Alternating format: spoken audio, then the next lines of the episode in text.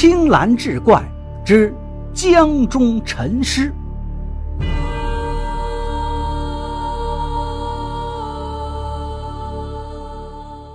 话说海瑞赴淳安就任，李正心切是昼夜兼程。这一日，睦州刚入新安江，恰遇雨后山洪，船家千舟依岸上行，步步艰难。眼看过了茶园镇，再行便是县城了。突然，一个浪波盖船而来，木舟三晃两颠，把海瑞和海安掀落到了江中。两个人迅速抓住船帮，刚想拼力翻入船中，身上却被一物击中。海瑞一看，原来是一具从水底掀起的男尸。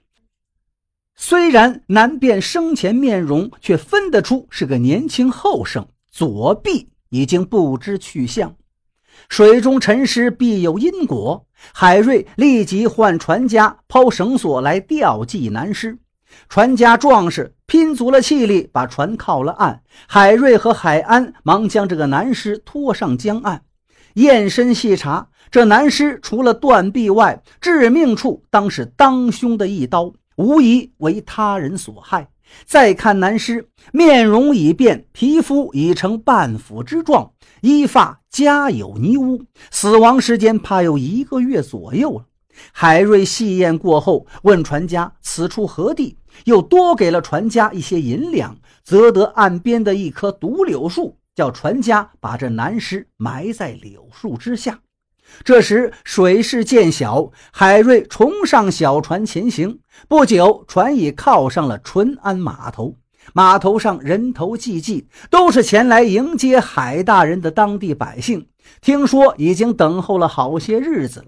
海瑞见此情形，深感自身责任重大。他拱手谢过父老乡亲，便急速奔赴淳安县衙。次日，海瑞早起，在院里转悠，寻思江中的浮尸。忽听衙前堂鼓响了，鼓声便是民冤民情。海瑞换好官服，大步走进公堂。船上击鼓人之后，海瑞大吃一惊：这击鼓之人怎么会也缺了左臂？只听击鼓人禀道。小民系南乡石富村人，叫石子房。我的左臂无端让歹徒给砍了。石子房用手一指百姓们压着的一个后生，说：“砍我左臂的就是此人。”押后生上堂的百姓们也嚷嚷着：“就是他砍的，我们亲眼目睹，这是他的剑。”海瑞看了看堂下，又看了看石子房的断臂处，眼前浮现出江中那具断臂男尸。这太蹊跷了，两者会有什么联系吗？心中思忖，然后海瑞问那后生：“你是何方人？叫什么？十字房告你无端砍他的左臂，究竟为何？”那后生毫不胆怯，反而气冲冲地说：“他冤我在先，相斗中误伤了他的左臂。原来这后生姓冯，名志清，是临县滨湖镇人。”他家里世代经商，在滨湖镇开了一个山货店，店中的生意由父亲冯百根和兄长冯志康掌管。冯志清呢，在家排行最小，父亲没让他干店里的生意，请了先生教他读书，指望着生意人家也能出个秀才。一个月前，冯志康受父命前往石富采办山货，随身带着银子五百两。谁知冯志康一去便音讯全无。冯百根心急如焚，本想自己前往石府探个究竟，苦于年岁已高，长途不便，才唤这个冯志清来石府打探他哥哥冯志康的消息。冯志清心急火燎赶到石府，见这个村庄也不过几十户人家，心想小村子打探起来也是便当。又见村下手小溪旁有一家大住户，心想我哥哥到这儿一定会找着大户人家，便顺了溪流行至大户人家门前，想进屋讨个口信儿。谁料石子房却已挡于门前。他凝视了一会儿，冯志清突然向村中呼唤，说：“冯志清就是个白日打劫的贼人。”冯志清平白受污，刚想分辨，石子房却横挑鼻子竖挑眼的骂得更加凶了。于是两个人争执起来。此时村里的人相继赶来，石子房对众人念叨一番，便动起手来。冯志清一时难以忍受心中冤屈，出于自卫，才拔出宝剑抵挡。怒气再凶，这人呐就戾气倍增，一失手才误砍了石子房的左臂。海瑞听着冯志清的叙述，突然打断他的话，问道：“石子房左臂被砍断，你可看清了？当时石子房神色如何？”冯志清细思之后说：“慌乱中不曾看清，剑落时石子房的左臂是断落了。他们人多，就把我绑了。以后的事儿我就不知道了。”海瑞沉思一会儿，便宣判。冯志清误砍石子房的左臂，以民间纠纷断处，判冯志清牢狱半载，罚银三百两。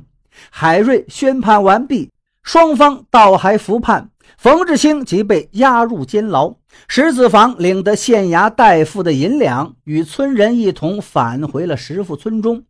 冯志清没能打探到兄长的消息，自己反倒进了牢房。前后思量，总觉得石富这个地方有些古怪。石子房这个人是心怀鬼胎，自己无端受辱，事情又闹得如此之大，不由得担忧起兄长的安危来。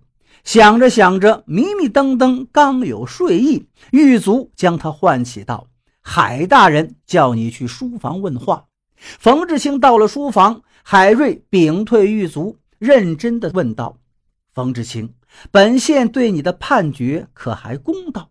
冯志清不加思索地回答：“公道，公道。”海瑞一听是哈哈大笑：“当真公道吗？本县却认为不公。你仔细想想，石子房若不是一个疯癫之人，对一个上门问路的人，怎会如此蛮不讲理？”你再仔细回忆一下，一剑砍断石字房左臂时，你感到费力吗？冯志清不解地问：“大人认为判的不公，又判了，那这是何意呀？”至于石字房的左臂，大人这一提醒，我倒想起来了。当时石字房单用右手和我打斗，他左臂垂挂着，没见他动过。剑砍的时候也没费多大劲儿。对了，当时剑上连血都没沾上。他们一哄而上，就把我绑了。我压根没去想这么多。海瑞一听，点了点头，又问：“你再回忆一下，你哥哥冯志康上石富村时的衣着打扮，五百两银子有没有什么标记？”冯志清细思量一番后说：“那日我在书房读书，兄长的穿着并未注意。至于银子嘛，以往兄长出门办货带的都是十两一锭的整银。”海瑞舒了一口气，接着问：“你兄长大你几岁？个头长相是个什么样子？”冯志清道：“说来，兄长其实只大我一岁，今年二十有一，个头长相与我一般模样，生人甚是难以分辨的。”海瑞想了想：“你在牢中先住着，我会命狱卒单独安排你的伙食。”本县另有公务在身，需要时会找你。问罢冯志清，海瑞又连夜召来了刑房司书同名、捕快领班文聪，命海安同名连夜化妆，带冯志清前往南石埋葬之地。又命文聪次日一早化妆成采办山货的客商，前往石富村与石子房打个照面。而后又如此这般做了一番谋划，才回房休息。石子房从县衙回村后，把三百两银子挨家挨户全给分了。像这种事，以往石子房常这样做，村里人并不感到奇怪。不过，村里人心中是有疑惑的：这个人不挖山种地，成天在山溪旁的林荫小荡上游逛，他的银子是从哪儿来的呢？石子房说是祖上留下的，他一个人吃饱，全家不饿，要许多钱没有什么用途。村里人常得他的恩惠，对他的口碑还是颇佳的。石富村旁的山西直通新安江，西旁的那条山道弯曲延伸，绕过石富村，再翻作山岗，便是临县。虽说山道窄小，但行人客商常有进出。捕快文聪一身平民打扮，在茶园码头上岸后，往石富村的山道走去。行了二十余里，山道转了个大弯只见弯道处古木参天，陡崖悬壁。文聪心想：此处若躲藏劫贼，遭其伏击，那是呼天不应，唤地不灵啊！路人难逃一劫。正寻思中，忽见陡壁对面西旁杂木林中有一个人影。细细一看，那人颇似那石子房。文聪便以问路为由，朝石子房喊道：“这位大哥。”这路能否通到临县呀？石子房听见有人问路，忙从杂木林中跃出，朝文聪仔细一瞧：“你问的是去临县吗？过了前头那个村子，再翻过岭就是了。”文聪拱手相谢，故意装作失足跌倒在地，口中哎呦哎呦的喊了半天，唤石子房来帮他扶起。石子房又看了看文聪。才趟过溪水，伸出右手拉扶文聪。文聪假装跌得很重，趁势一把拉住了石子房的左衣袖。石子房没加留神，重心一失，也跌倒在地。文聪口中连称对不住，对不住，这才支撑着爬起来，却有意瘸着脚，苦笑着说：“哎呀，真是出门不利，跌瘸脚啊！山爬不得，只有原路回家了。”大哥，我不知道你是没有左臂，没有拉痛您的伤处吧？石子房没有责怪文聪，嘴中说不碍事，不碍事，又转身回到那片杂木林中，看模样像在寻找什么。文聪为防石子房生疑，还口呼大哥谢了啊，一瘸一拐的就往回走。文聪很快回转县衙，向海瑞禀报了所见所闻，肯定地说：“拉石子房衣袖，不见他有什么痛苦表情，左臂绝非是冯志清所断。”海瑞听罢，又有一事心中不明：石子房左臂既非心伤，那石富村的百姓为何为他作证？海瑞正跟文聪推测十字房其人，海安与同名带着冯志清回衙来了。冯志清一见海瑞，便跪地喊起冤来，说埋在柳树下的断臂男尸正是他的哥哥冯志康。海瑞问冯志清以何为证？冯志清说：“兄长体肤虽已半腐，身段衣着却能辨认。”海瑞道：“身段如何？衣着又怎样？”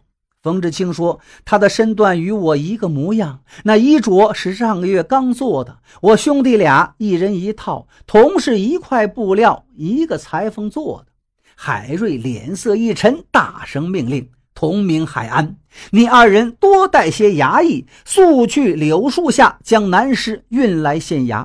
文聪，你熟门熟路，带上几个弟兄前往石富村，传那十字房，带上断臂。”到衙听审，村中为十字房做过证的百姓也一道传来。本县明日要开堂问案。次日，淳安县衙外人头济济，公堂上海瑞已经端坐就位，一声令下，十字房和一干百姓已传到堂，冯志清也已押到。海瑞劈头便问。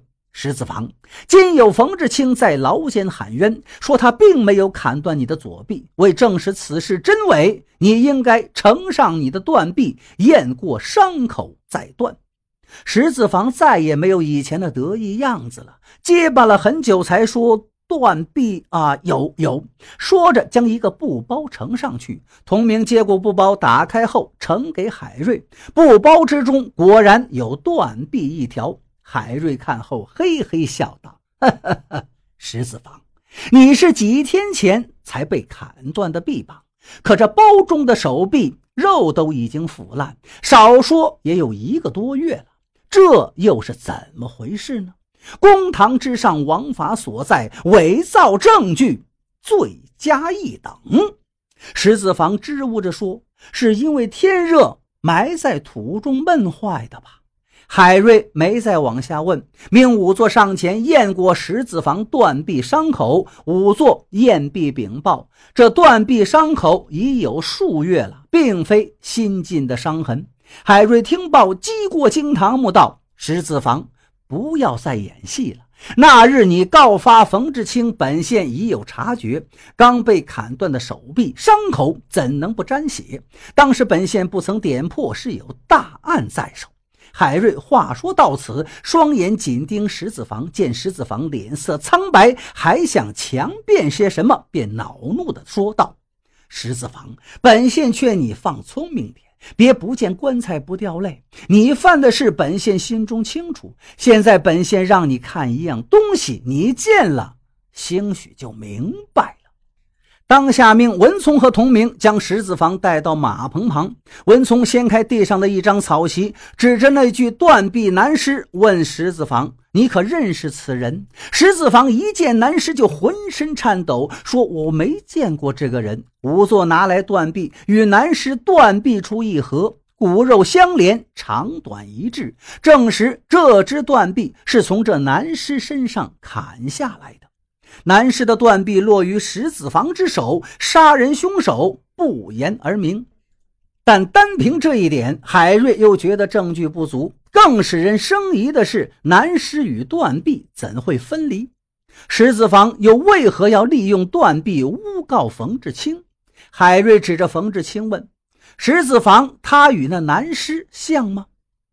本县告诉你，他俩是同胞弟兄。相貌相像，你之所以要诬告冯志清，说明你心中有鬼。本县问你，你是怎样劫银杀害冯志清兄长冯志康的？诬告冯志清为的又是什么？如今事已明了，本县劝你还是从实招来。这番话句句刺中石子房的要害，他心想：这知县大人已清楚自己的事儿了，自己杀了人自然有罪，但劫银的目的却是接济村民，说清楚了，兴许大人会宽容自己。石子房如此一想，就心神定了，便从实交代了杀人的经过。石富村太穷，百姓度日艰难。石子房就琢磨着要效仿江湖豪杰，劫富济贫，帮助村中的穷苦人家。一年前，他曾斗胆试了一回，结果是偷鸡不成蚀把米，自己反被砍断一只左臂。伤愈后，又打闹过几次，劫得的财物全都分给了村中百姓。上个月，冯志康上石富村采办山货，石子房见他单身一人，衣着华丽，心想此人肯定是城中的恶妇，为富不仁，于是拿了一把尖头的柴刀，趁冯志康低头喝水时，一刀劈去。劈下的是冯志康的一只左臂，因用力过猛，冯志康的左臂飞进了杂树林中，夹在一根树杈之上。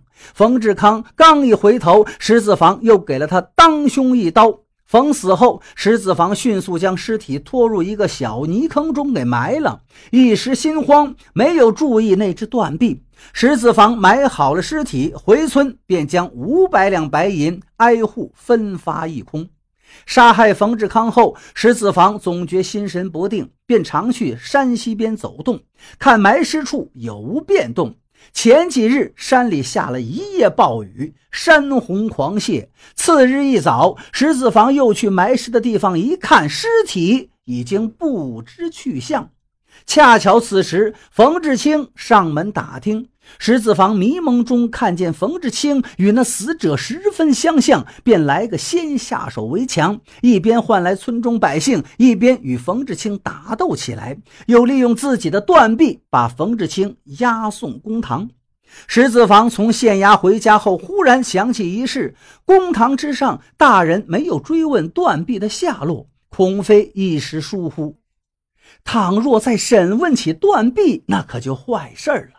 石子房这么一想，想起那只断臂像被劈入杂树林中，并没有埋葬，于是便去山西旁的杂树林中寻找，恰恰又碰上了捕快文聪。